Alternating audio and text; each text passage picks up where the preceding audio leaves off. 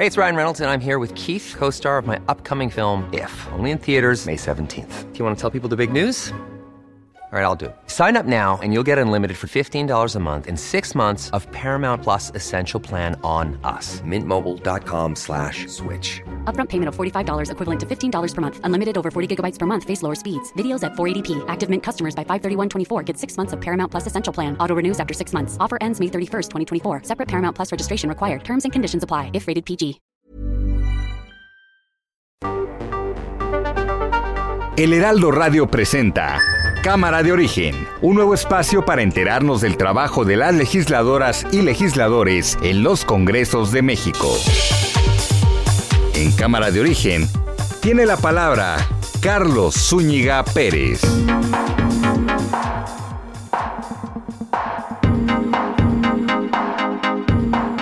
Arrancamos cámara de origen en Heraldo Radio. Gracias por sintonizarnos cuando son las 4 en punto tiempo del centro de México. En la siguiente hora vamos a actualizar la información. Vaya que hay mucha información que actualizar. Y tendremos entrevistas interesantes sobre los asuntos legislativos. En particular los que ya están aquí sobre la mesa. La reforma eléctrica, el presupuesto que eh, comenzarán a discutirse ya de lleno en las siguientes horas. Así es que le invitamos a que se quede con nosotros.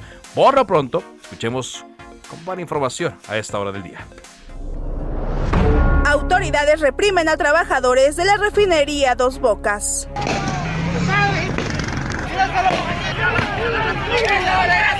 A la madre, güey. Este es un balazo, güey. Paren una moto, güey. Paren algo. Rocío Nales, secretaria de Energía. Pero son 10 personas que están con esto y que pues no vamos a permitir que haya un desorden. No vamos a permitir que un grupito con una intención particular o de beneficio particular afecte una obra tan importante que le está dando empleo a más de 100 mil personas. No hay nada este, grave en cuanto a confrontación. Se están disputando la titularidad del contrato. Es un asunto entre sindicatos. La empresa ICA tiene trabajadores de un sindicato y hay otro sindicato que le está este, compitiendo a el sindicato que tiene el acuerdo con ICA. Claudia Sheinbaum. Pues es lo que establecen los estatutos del partido al que pertenecemos, que es Morena. Está por los estatutos y es algo con lo que concuerdo, pero además el presidente de la República siempre lo ha mantenido, inclusive previamente a que existiera Morena. Es algo que inclusive está en los estatutos y me parece pues un método adecuado. Ana Elizabeth García Vilchis. Aquí les compartimos esta información que por sí misma explica por qué las empresas de energía y sus supuestos socios no quieren la reforma, porque se acabarían sus privilegios. Y aquí más de la información del día. La empresa Ica Fluor, contratista que participa en la construcción de la refinería de Dos Bocas en Paraíso, Tabasco, aseguró que desconoce a las personas que han realizado protestas en este complejo, porque dice que no están identificadas por la empresa. Ica también dice que se trata de una provocación y que por ello va a tomar las medidas conducentes. Como lo escuchábamos eh, hace unos momentos, un enfrentamiento ahí en Dos Bocas, en Paraíso, Tabasco, dejó a trabajadores heridos ya desde ayer. Le hablábamos eh, aquí en Cámara de Origen de la inconformidad de los trabajadores y hoy hubo varios heridos durante un enfrentamiento contra elementos antimotines de la Secretaría de Seguridad y Protección Ciudadana afuera de la construcción de la refinería. Están denunciando pues, malos tratos, extorsiones, entre otras cosas. Vamos a actualizar la información. Debido justamente a los enfrentamientos en dos bocas entre trabajadores y policías antimotines, tres personas resultaron detenidas. Y bueno, hoy Marcelo Ebrard, el canciller, el secretario de Relaciones Exteriores, confirmó que sí contenderá por la candidatura de Morena a la presidencia de la República. Pero insiste Marcelo Ebrard que faltan todavía dos años para que esto se dé. Pero hoy dice, sí, sí quiero estar, sí voy a buscarla. Y este fin de semana se firmará un acuerdo para regularizar los llamados autos chocolate en estados fronterizos. Los recursos que se recauden se van a utilizar para tapar baches en las ciudades de la franja norte de México.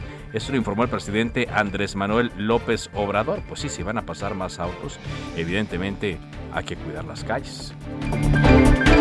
Y el gobernador de Nuevo León, Samuel García, se reunió con un grupo de senadores, excompañeros de él, recordemos que es eh, senador incluso con licencia, para solicitar que no dejen solo a Nuevo León. Reveló que en breve se reunirá con el director de Petróleos Mexicanos, Octavio Romero. También dijo que habló con el eh, subsecretario de eh, Salud, Hugo López Gatel, para conseguir más vacunas para el estado de Nuevo León. Vámonos eh, con la información completa que se dio allá en Tabasco. Armando de la Rosa, corresponsal del Heraldo de México, nos tiene detalles de esta noticia que ha acaparado hoy el ciclo informativo. Nos eh, hemos eh, detenido en conocer qué ha ocurrido, las versiones tanto de la empresa como de mm, la Secretaría de Energía. Te escuchamos completamente con tu reporte, Armando. Adelante desde Tabasco. Así es, Carlos, como tú ya lo mencionas, pues bueno, pues esta mañana los empleados de esta empresa de Icafluor, la cual es una de varias eh, compañías que están construyendo la refinería en el puerto de Dos Bocas, en el municipio de Paraíso, pues bueno, pues protagonizaron una pelea en contra de los elementos de la Marina Armada de México y de la Policía Estatal que tenían resguardada la puerta número dos de la refinería. Y es que desde el día de ayer estos obreros se declararon en paro de brazos caídos exigiendo mejoras laborales como aumento de sueldo, pago de horas extras y alimentación justa para su jornada laboral. Sin embargo, cuando llegaron hoy los empleados de Icafluor a eh, ingresar a la refinería, pues no les permitieron el acceso y se dieron un enfrentamiento con eh, los elementos de la Marina y la Policía Estatal. Hubo lanzamiento de balas de goma, gas lacrimógeno, disparos al aire. Los eh, empleados derribaron un andamio que estaba precisamente en la puerta número dos y pues bueno, pues esto fue lo que ocurrió y dejó como saldo, pues hasta el momento tres personas lesionadas, las cuales pues acabaron en el hospital regional del municipio de Paraíso y cabe señalar que en la mañana había trascendido que había fallecido una persona, pero esta información no ha sido confirmada por ninguno de los gremios eh, que participaron en esta situación. Y ya esta misma tarde la propia empresa Icafluor emitió un comunicado en el que señaló que eh, prácticamente eh, pues ellos sí cumplen, dice la empresa en el comunicado que ellos sí cumplen con las contrataciones y con las prestaciones laborales pactadas con el sindicato y ellos acusan que eh, las manifestaciones que se han dado entre el día de ayer y hoy son una precisamente una provocación por parte de un grupo que no pertenecen al sindicato ni a la empresa y que pues bueno pues están este, tratando de hacerse con el control sindical de este grupo de trabajadores. Sin embargo, pues bueno, pues ya entrada la tarde del día de hoy la situación se había calmado en el puerto de Dos Bocas y será mañana a las 7 de la mañana cuando veamos el desenlace, si los empleados vuelven a trabajar, si les permiten el acceso o de nueva cuenta vuelven a protagonizar algún tipo de conflicto en contra de las autoridades, tanto de la Policía Estatal como de la Marina Armada de México, quienes pues tienen una estrecha vigilancia en las puertas principales del puerto de Dos Bocas. Ese es el reporte. O sea, Armando, es decir, eh, los tienen bien identificados, saben eh, cómo van, eh, a qué área se ubican. Podríamos decir a esta hora que los trabajos en la construcción de la refinería Dos Bocas continúan. Sí, continúan porque prácticamente eh, Icaflor es una de las empresas más grandes, pero no es la única. Hay otras empresas también muy muy grandes que están trabajando en la zona como Samsung por ejemplo las cuales pues bueno pues también están este continuando con los trabajos sin embargo pues el área que le corresponde a Icaflor sí se detuvo por completo porque por pues, la gran mayoría de los empleados o una de dos o participaron en las manifestaciones o dos no se les permitió el acceso a trabajar el día de hoy y optaron por retirarse de la zona entonces por eso Icaflor esta parte muy grande de la compañía de Icaflor que está trabajando dentro de los terrenos de la refinería no laboró el día de hoy y pues ayer temprano pues optaron por declararse en paro de brazos caídos entonces ahora sí una parte está detenida, pero no toda. Ahora, se manejó, y esto sí quiero eh, que, quede muy claro no para, para el auditorio, porque siguen esas versiones en redes sociales, se había manejado que una persona eh, había fallecido en medio de esta trifulca. Esto ya quedó completamente descartado, Armando. Pues sí, efectivamente nadie ha confirmado esto, no hay fotos ni videos ni algún familiar eh, que denuncie esta situación, solamente si hay personas que denuncian que sus familiares están en el hospital, hay tres lesionados en el hospital regional del municipio de Paraíso, pero ni el Ayuntamiento de Paraíso, ni la Fiscalía General del Estado, ni los propios trabajadores han reportado el fallecimiento de alguna persona luego de estas manifestaciones, entonces por lo cual pues podemos eh, señalar que quedó descartada esta teoría. Fueron elementos federales, ¿no? Los que llegaron de la Secretaría eh, o local. Lo que pasa es de que en sí la refinería, por ser una obra eh, precisamente del gobierno federal, está siempre bajo resguardo tanto del ejército como de la Marina Armada de México. Pero luego de las manifestaciones el día de ayer, un grupo de agentes estatales, a solicitud precisamente de los encargados de la refinería, acudió a colaborar con las labores de seguridad. Es decir, ahí hay una gran cantidad de elementos de la Marina y del ejército, pero desde anoche llegaron también elementos de la Policía Estatal a colaborar con las labores de seguridad y esta mañana eh, había pues este presencia tanto de policías estatales como de elementos de la Marina, quienes fueron los que eh, se enfrentaron a los trabajadores. entonces podemos decir que hay un refuerzo, ¿no? En la, seguridad, no exagerado, pero eh, más bien el refuerzo es de eh, elementos estatales. Sí, así es, los elementos estatales llegaron desde ayer en varios camiones, al principio se mantuvieron eh, un poco distantes, no estaban en la entrada principal de la refinería, se mantenían dando vueltas en sus camiones, pero ya hoy en la mañana, antes de que llegaran los, empresas, los empleados de Icafluor, antes de que pudieran acceder, acceder a, su, a su área de trabajo, ya no les permitieron el acceso y fue cuando se desató el enfrentamiento, pero estaban ambos grupos, no tanto de la Policía Estatal como de la Marina Armada de México. Muy bien, Muchas gracias, gracias Armando, Armando de la Rosa, por actualizarnos mm, de manera muy completa esta información. Muy amable. Gracias, vamos al pendiente. Muchas gracias. Y vamos ahora contigo, Paco, Francisco Nieto. ¿Qué se dice desde el gobierno federal de este conflicto allá en Dos Bocas? Te escuchamos. Carlos, ¿qué tal? Muy buenas tardes. Pues hoy la secretaria de Energía, Rocío Nale, al salir de Palacio Nacional, explicó que se trata de un conflicto pues ya localizado eh, eh, en donde están interviniendo pues personas que están, eh, pues que no están reconocidas, que eh, se están ubicando quiénes son. Explicó que se trata de 10 o, o 5 agitadores eh, que están pues tratando de llevar problemáticas a los trabajadores de esta refinería. Son trabajadores que pertenecen a la empresa ICA, incluso la empresa ICA ya también sacó un comunicado en el que dice que también se trata de agitadores. bueno, explicó que ella que sí hay hay heridos, pero que no son de gravedad, que ya se está eh, tratando de, solucionar el problema y recordó bueno que pues que eh, los empleados tienen seguro social, tienen comedor dentro de eh, el, lugar de trabajo y también tienen seguridad médica. Y bueno pues esto fue parte de lo que la secretaria informó al salir de la reunión con el presidente López. A ver, le escuchamos. ¿Es falso entonces que acusan estos trabajadores que no se les quieren pagar horas extras? Es, es mentira, este, cuando hacen el dobleteo que le llaman de turno, las empresas les pagan el dobleteo, pero son 10 personas que están con esto y que pues no vamos a permitir que haya un desorden, no vamos a permitir que un grupito con una intención particular o de beneficio particular afecte una obra tan importante que le está dando empleo a más de 100 mil personas en forma directa o indirecta en el país. Es una obra que va bastante bien. Los trabajos están parados totalmente. Sí, es un pleito entre líderes. Pues,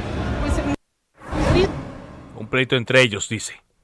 Todo el problema se dio afuera de la refinería, que no lo dejaron entrar desde las 7 de la mañana, eh, por lo que se, eh, no se permitió y ellos fueron los que empezaron a lanzar piedras y hacer eh, pues de este eh, tema pues un problema mucho más grande y bueno pues la secretaria explicó que ya ya se está solucionando la, eh, este tema y que también Nica ya está tomando asunto en este tema. Bueno, pues vamos a ver, vamos a ver Paco, en lo que ocurre en los siguientes días. Gracias Francisco Nieto.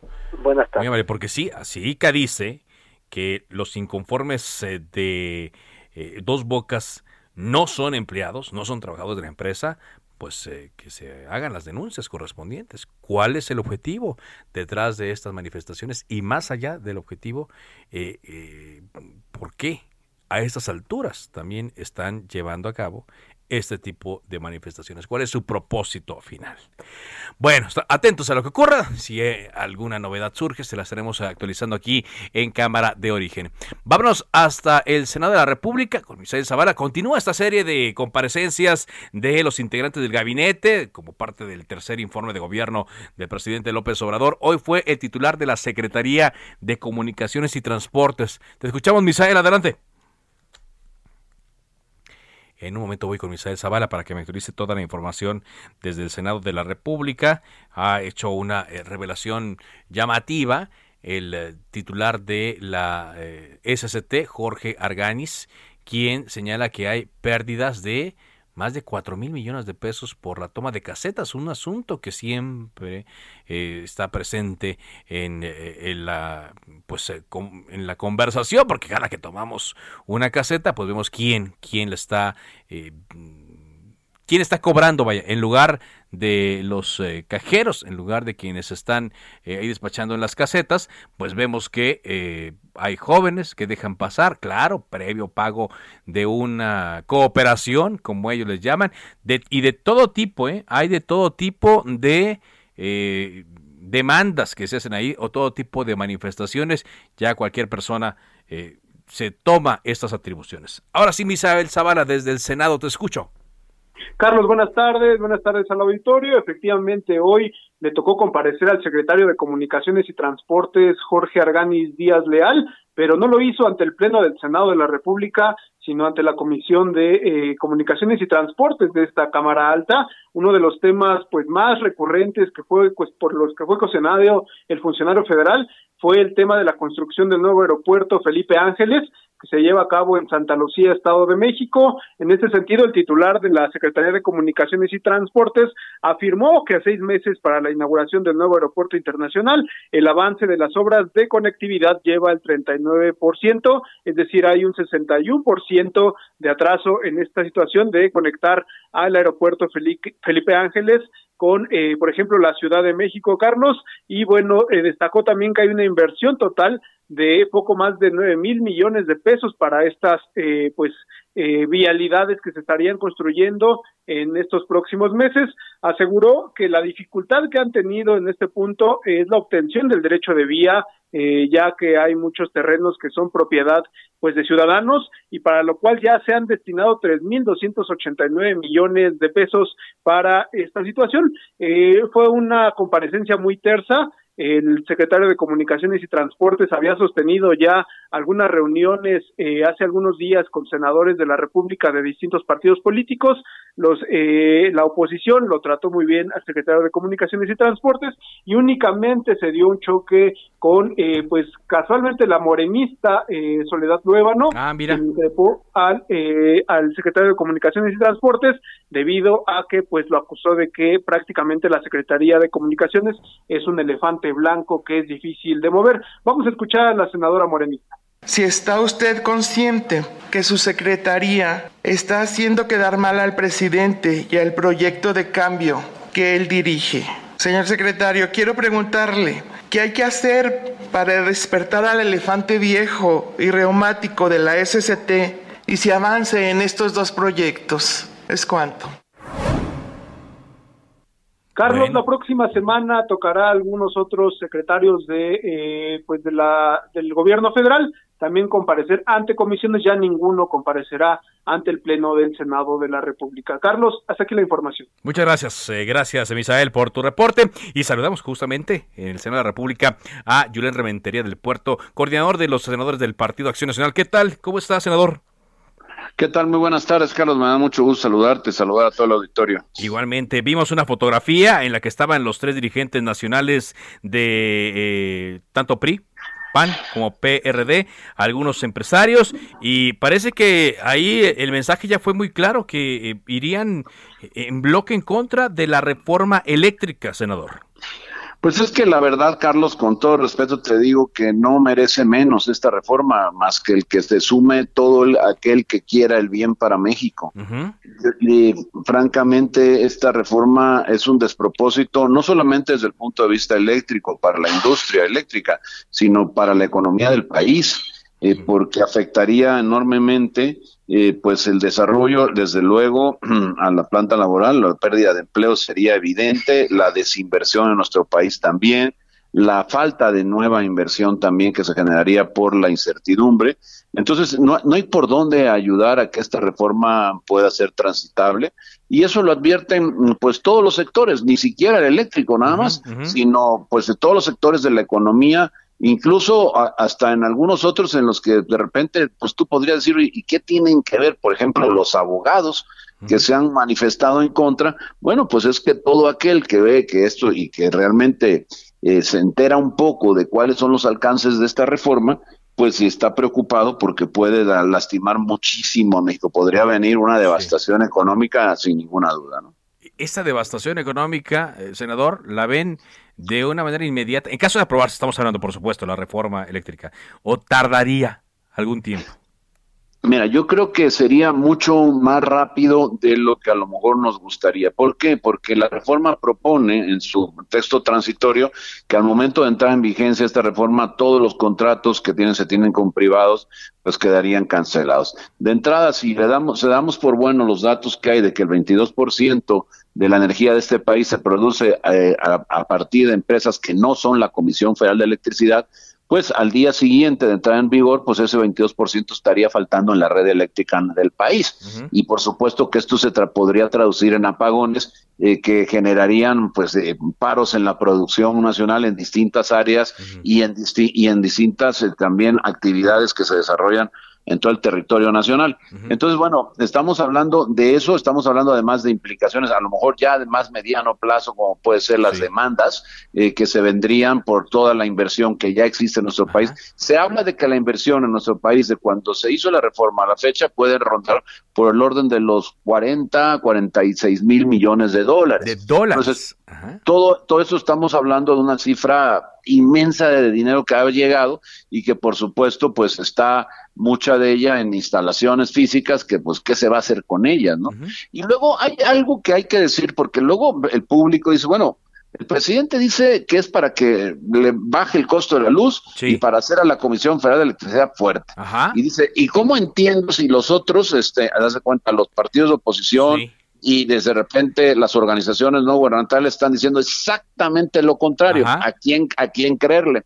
Pues yo te diría, Carlos, muy fácil. A ver, la Comisión Federal de Electricidad, a la Comisión le cuesta casi tres veces producir eh, el, lo mismo, digamos, la misma energía que lo que le cuesta a una planta diferente ahí a la Comisión Federal, a una Le cuesta más cara la Comisión.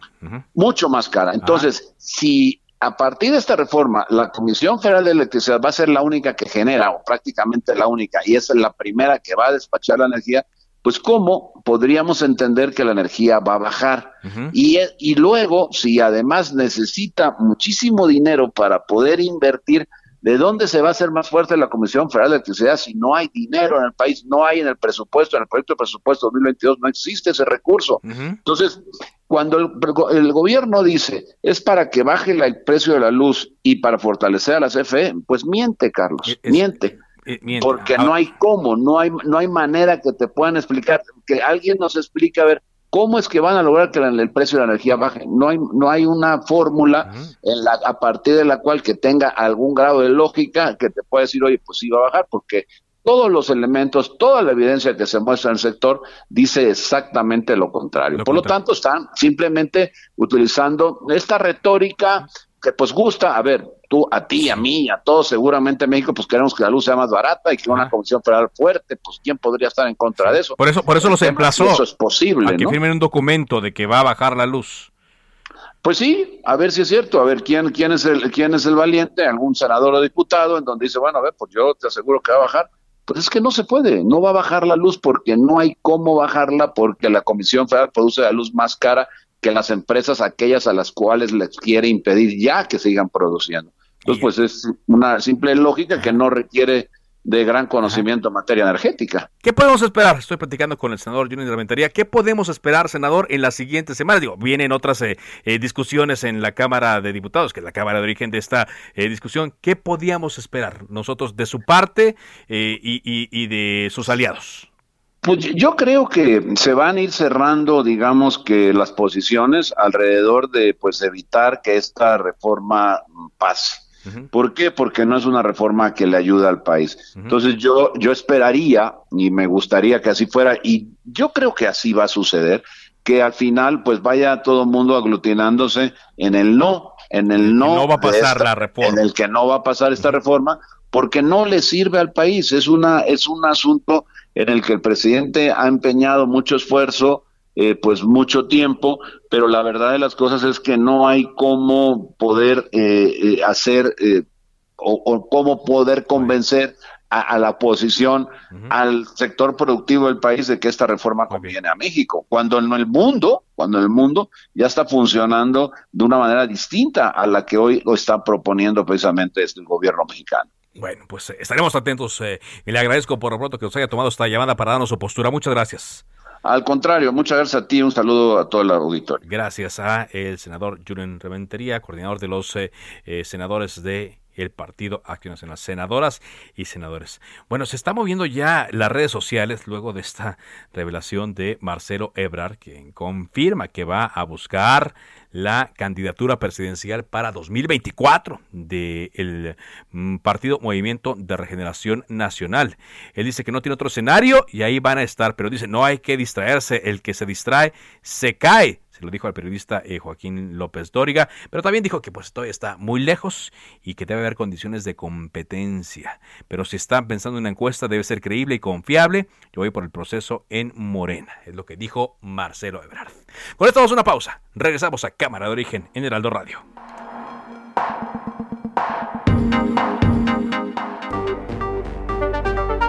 Se decreta un receso. Vamos a un corte, pero volvemos a Cámara de Origen con Carlos Zúñiga Pérez.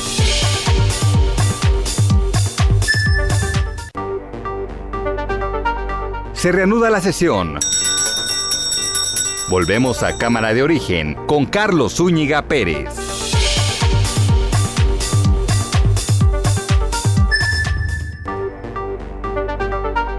Contacte a Carlos Zúñiga Pérez en Twitter, Facebook e Instagram como arroba carloszup.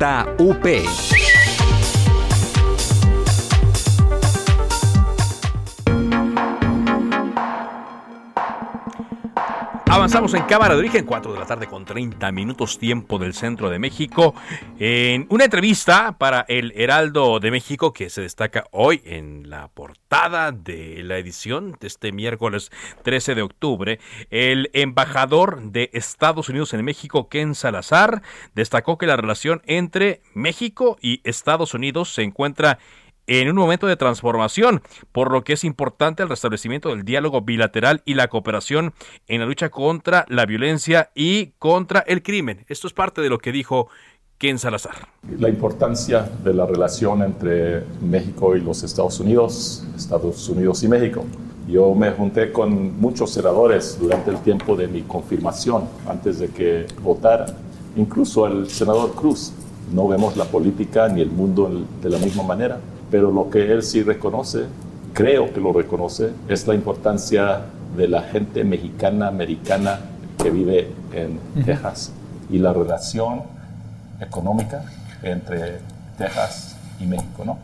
Y por eso, porque este, esta relación de México es tan importante, por eso yo creo que me pusieron adelante es Ken Salazar, eh, quien dice que todas las acciones se van a tomar también con base en la soberanía de los dos países. Dice que estas, eh, em, estos temas en los que están trabajando en conjunto y que están planificando en economía y seguridad se harán con todo el respeto. Y por cierto, ya se anunció que habrá una reapertura de la frontera para viajes no esenciales a finales de noviembre pero únicamente a personas vacunadas, que estén completamente vacunadas eh, con el esquema eh, que marca eh, las autoridades de salud y quien obviamente tenga su visa, quien obviamente tenga su esquema de vacunación, va a poder cruzar vía terrestre a Estados Unidos, pues a hacer compras o a visitar a familia o a hacer lo que no se permitía hasta el día de hoy. Por cierto, ya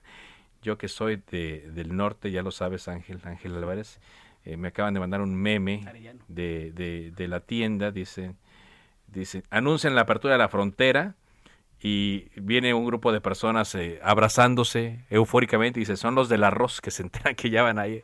Ross, esa tienda de Estados Unidos que ya espera con ansia a los mexicanos que van a comprar allá la ropa muy barata. ¿Cómo es Ángel Ángel Arellano? ¿Cómo estás? Buenas tardes. Gracias Carlos, buenas tardes. Pues sí, una de las notas que destaca nuestro portal el heraldodemexico.com.mx es precisamente la reapertura de la frontera.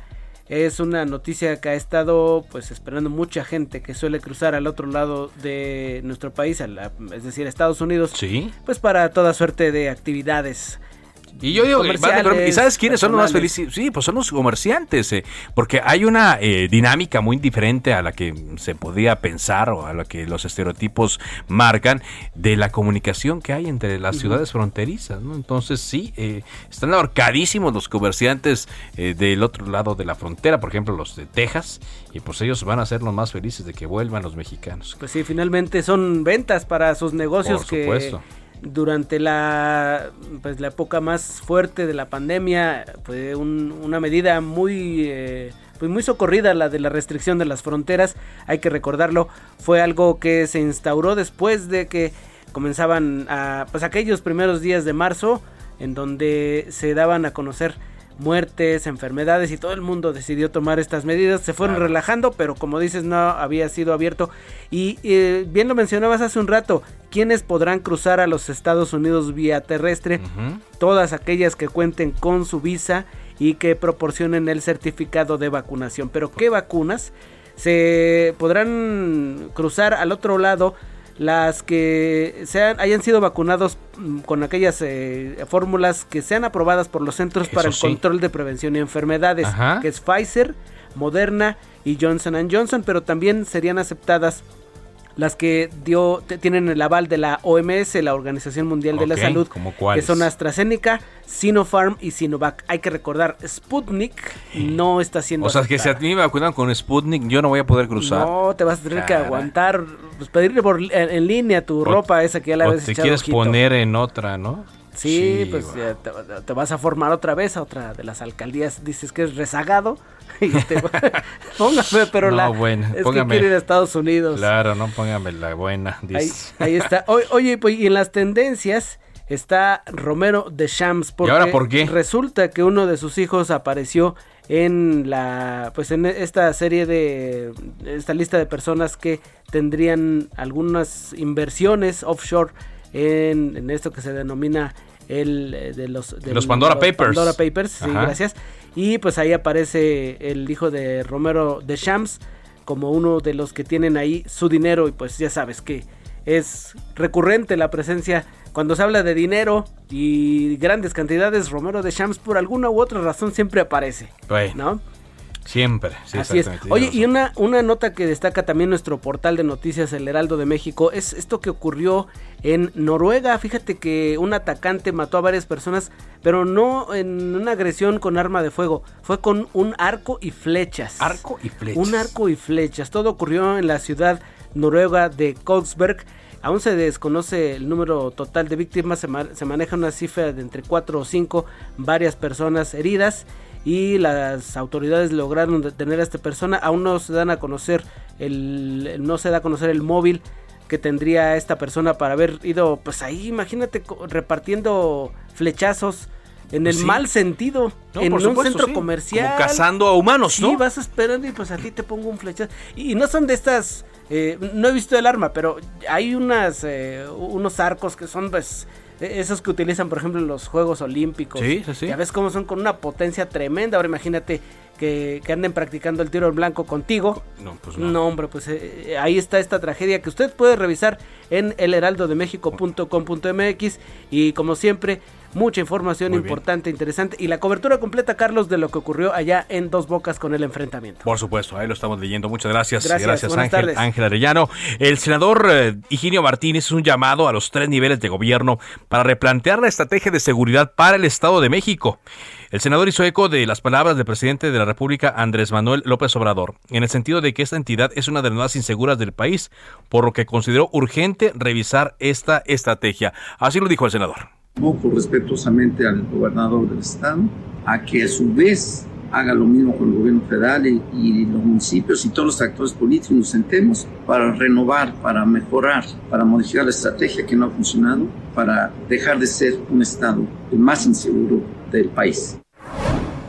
El senador Eugenio Martínez dijo que durante los recorridos que ha realizado por diversos municipios del Estado de México, el asalto a las combis parece ser ya la imagen y el sello de esa entidad. Y cómo no, si todos los días vemos uno, a veces hasta dos videos de asaltos a combis con el modus operandi que ya conocemos, ¿no? Van los pasajeros, bueno, es lo que vemos en los videos, van los pasajeros tranquilamente y se suben personas armadas quienes nos despojan con la famosa frase, ¿no? Esa que ya es chocante, ya se la saben, ya se la saben y comienzan a, despojarlos. El presidente López Obrador, según informó el senador Higinio Martínez, el presidente López Obrador, fue informado de el asesinato de Daniel Hernández Moncada, un joven reportero. Él fue asesinado durante un asalto a una combi en Ecatepec. Por cierto, trabajaba para el municipio de Ecatepec, era reportero del área de comunicación social, eh, reportaba las actividades del alcalde Fernando Vilchis y fue asesinado la semana pasada. Le dieron un tiro por la espalda, aparte como cobarde los delincuentes que ahí operan y eh, cada vez se siente más la inseguridad. Cualquier sistema de transporte público en el Estado de México está, pues, eh, pareciera condenado a protagonizar hechos de este tipo, hechos de violencia.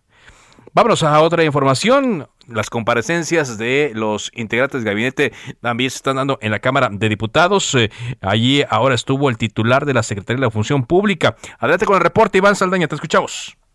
Carlos, amigos del auditorio, buenas tardes. Sí, efectivamente fue aproximadamente de cuatro horas la comparecencia y aunque en su mayoría de esta comparecencia fue tersa, también hubo cuestionamientos de diputados de oposición, pero también de Morena, principalmente por los avances en el combate a la corrupción eh, y a la impunidad.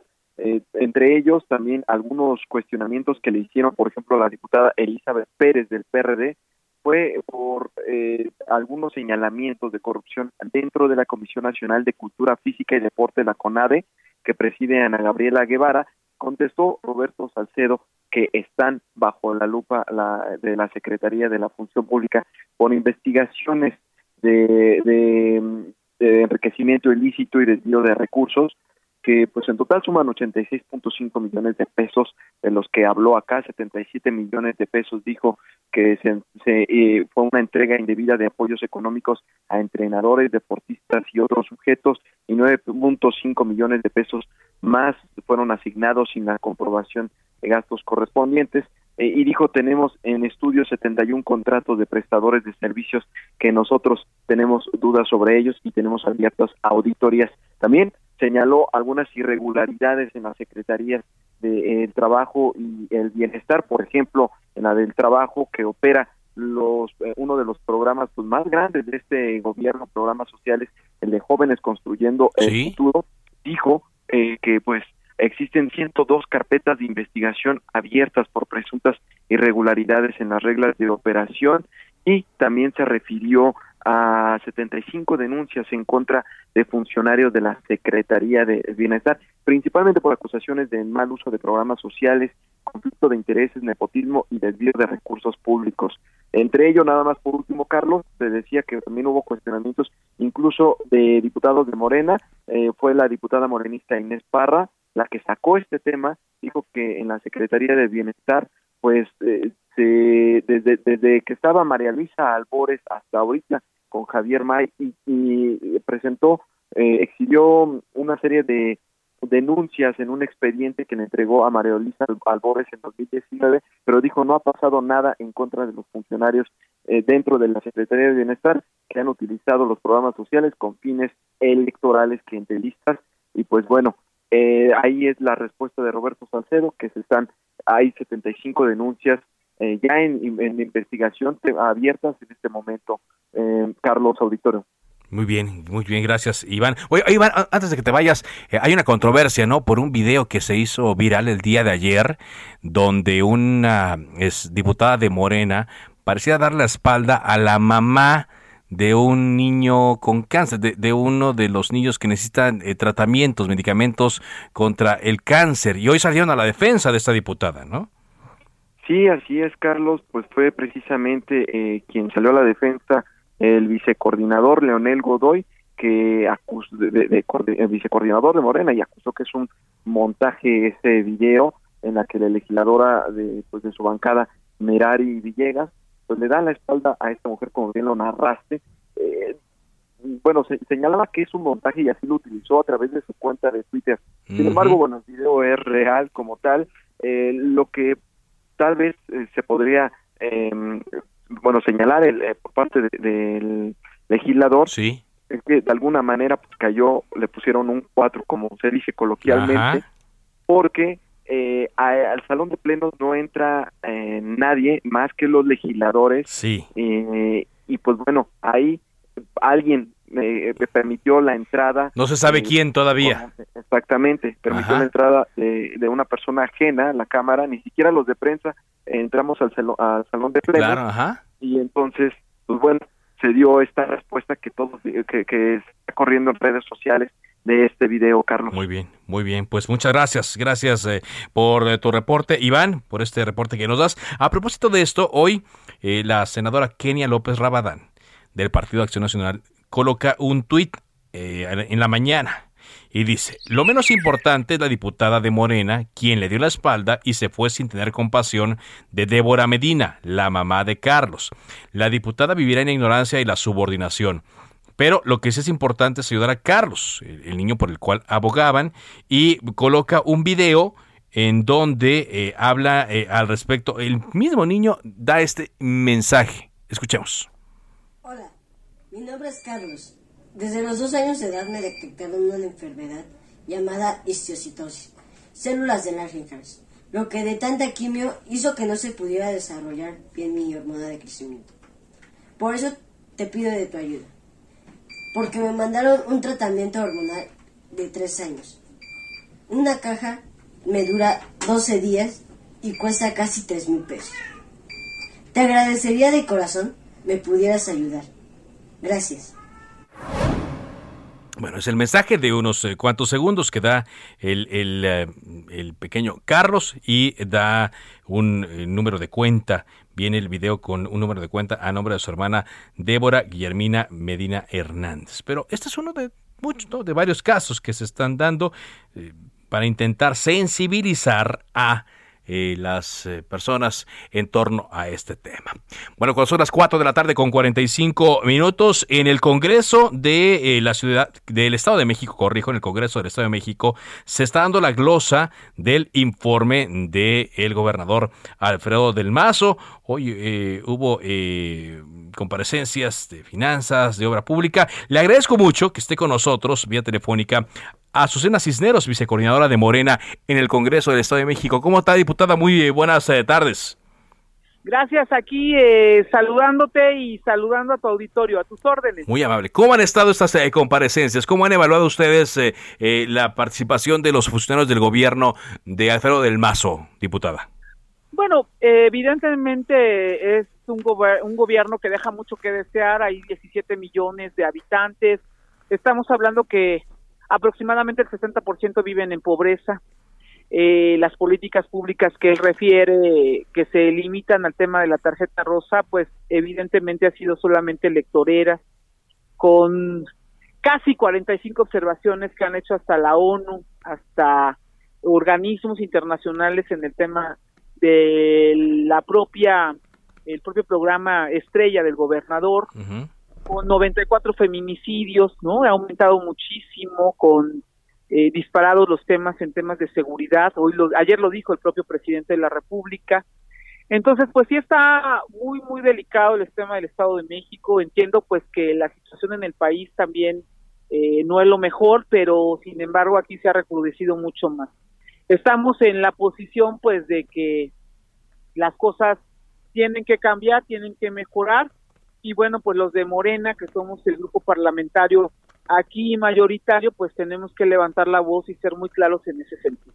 Muy, muy claros. Eh, eh, ha, habido varias eh, comparecencias, yo lo decía hace unos momentos, de gobierno y seguridad eh, estuvieron también finanzas y obras públicas. todos son temas muy, muy delicados, ¿no? Cuando menos de estos cuatro eh, que, que le estoy mencionando, porque, bueno, con la pandemia, con lo que hemos estado viendo últimamente, todos se toman en relevancia. Usted, bueno, ya me da un panorama en el tema de seguridad, que sí es la parte más preocupante para, para los habitantes. Pero ya en este tramo eh, en el que se están acompañando esta nueva legislatura del Estado de México, con el último tramo también del gobierno de Alfredo del Mazo, ¿qué podría esperar la ciudadanía, diputado?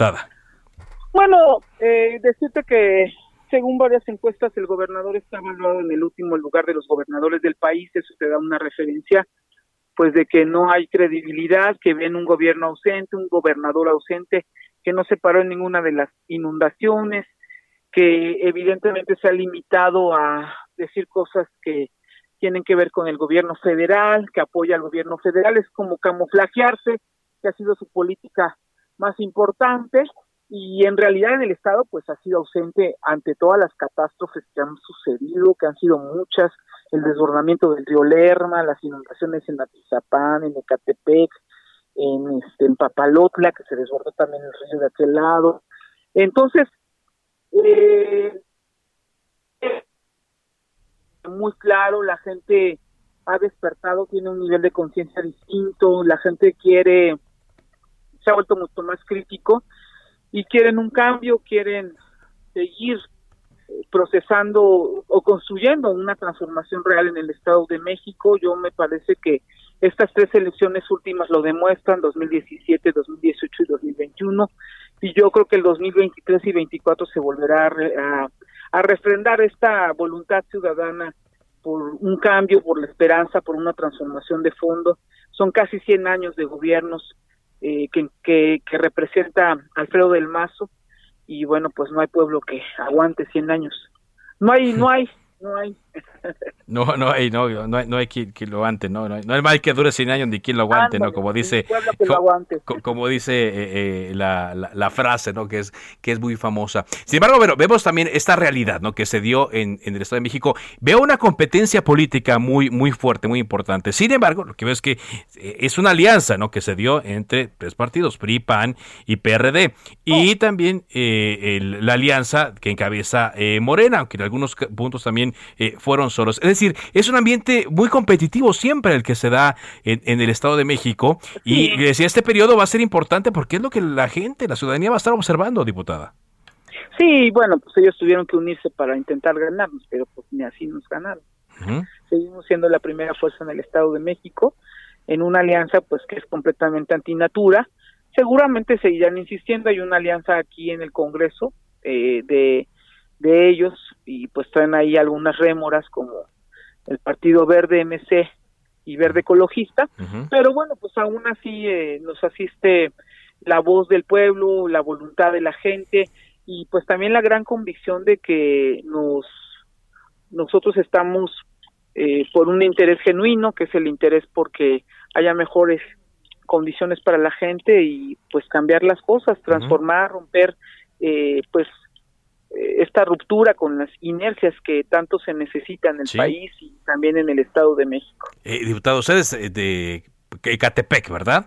Ecatepec que se vio muy afectada por las inundaciones de hace unas cuantas semanas, quizá hace un mes. Eh, ¿Se le ha dado a la población el apoyo adecuado después de que perdieron muchas de sus propiedades, de, que el agua se metió por completo a sus casas? ¿Cómo? ¿Se, le ha dado el apoyo? ¿Sabe, se, ha, vigilado que, que, se le esté dando eh, el apoyo requerido? Claro, yo he estado en las inundaciones con mis vecinos directamente atendiendo temas de inundación. La gente pues siempre quiere que uno esté en su casa por lo menos para que eh, les da cierto alivio, al menos tener presencia, cosa que no ha habido por parte del gobierno del estado, una ausencia total. El gobierno federal de forma eh, expedita actuó y hizo un censo seguimos esperando ahorita un, un fondo que existe eh, y bueno, pues siguen sin sacar las reglas de operación, han pasado ya un mes, mes y medio. Pero eso, ¿a quién le corresponde, diputado? Al gobierno del Estado tiene un fondo que nosotros aprobamos como diputados el año pasado y que es para este tipo de eventualidades de emergencias, el cual ni siquiera han sido publicadas las reglas de operación. Es decir, pues hay toda una política dilatoria eh, como están acostumbrados. Hay un, lo único que recibieron los vecinos, pues fue evidentemente la atención del gobierno federal que ya hizo un censo y que en los próximos días estarán entregando, pues, eh, apoyo para que recuperen por lo menos el mínimo de sus enseres domésticos. Eh, nosotros hemos tenido una presencia permanente. Yo traigo un programa de permanente de, de, de desasolve pues que permita tener una mayor condición para eh, sopesar las las lluvias tan torrenciales y tan atípicas que existen ahora, ¿no? Pero bueno, pues eh, lo más importante siempre estar cerca de la gente, estar donde la gente está sufriendo y está padeciendo. Muy bien, pues estaremos ahí atentos a esto y al resto de las comparecencias. Muchas gracias, diputada. Muy amable. Un abrazo, hasta luego. Azuena Cisneros, la vicecoordinadora de Morena en el eh, Congreso del Estado de México, a propósito, a, propósito de estas comparecencias. Eh, vamos con información. Último minuto. Carlos Navarro, ¿qué nos tienes, Carlos? Buenas tardes, Carlos. Te saludo con gusto a ti al auditorio y comentarte que el nuevo portal de servicios de la Ciudad de México que concentra más de mil trámites, fue presentado por las autoridades locales. Comentarle a nuestros radioescuchas que cdmx.gov.mx, el titular de la agencia. Se cortó la comunicación. Bueno, cdmx.gov.mx MX es el, eh, gobernador. Y eh, también hoy eh, la jefa de gobierno, Claudia Sheinbaum, habló, a propósito de lo que decíamos de Marcelo Ebrard, habló en torno a la declaración del presidente López Obrador que dice que él va por un tema de encuestas para seleccionar al candidato de Morena a la presidencia de la República. Esto dijo Claudia Sheinbaum. Pues es lo que establecen los estatutos del partido al que pertenecemos, que es Morena. Está por los estatutos y es algo con lo que concuerdo, pero además el presidente de la República siempre lo ha mantenido, inclusive previamente a que existiera Morena. Es algo que inclusive está en los estatutos y me parece pues un método adecuado dice la jefa de gobierno Claudia Sheinbaum. De esta forma, llegamos a la parte final. Gracias por habernos acompañado aquí en Cámara de Origen. Le invito a que continúe en Heraldo Radio con Javier Solórzano en referente informativo. Por ahora es cuanto. Buenas tardes.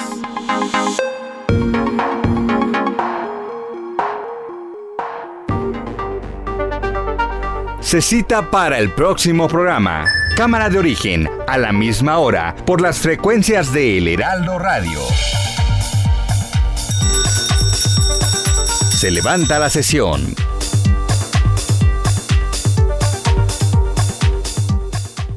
Heraldo Radio.